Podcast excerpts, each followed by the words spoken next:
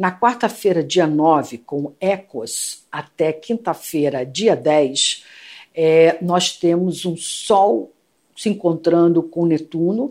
Também já tinha avisado para vocês aqui no, no, início da nossa conversa que seria uma semana com períodos de alta nebulosidade. Pois muito bem, essa quarta-feira, dia 9 e quinta-feira também é um, ah, seria um desses períodos de alta nebulosidade provocado por essa desarmonia entre Sol e Netuno. Basicamente, a gente termina o dia com uma série de atividades, tarefas, assuntos, temas em aberto. É, sem conclusão. Primeiro, porque a gente perde o foco, se desorienta, fica andando que nem barata tonta de um assunto para o outro, de um compromisso para o outro, de uma, de um assunto, de um, na realidade, de, um, uh, de uma atenção de um assunto para outra atenção de um assunto. Atenção, na realidade, falta atenção, falta foco.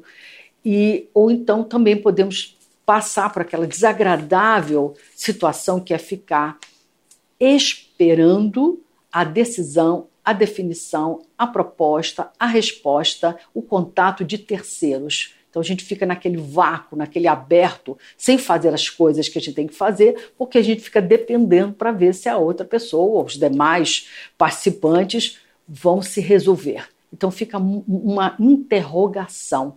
E fora disso, sem sombra de dúvida, estamos praticamente muito pouco, no sentido prático, muito pouco produtivos. E principalmente se a gente se esparramou demais, abriu muito o leque, abriu muitos temas ao mesmo tempo, muitos assuntos ao mesmo tempo.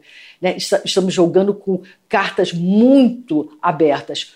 Ou Segunda possibilidade, e principalmente se nos envolvemos com assuntos e projetos muito grandiosos. O Sol está em Sagitário, não esquecer disso, de modo que a gente se perde na capacidade de gerenciar, aplicar, fazer funcionar esses projetos, esses objetivos que estão em escala muito ampliada, maior do que a nossa capacidade de pôr em prática.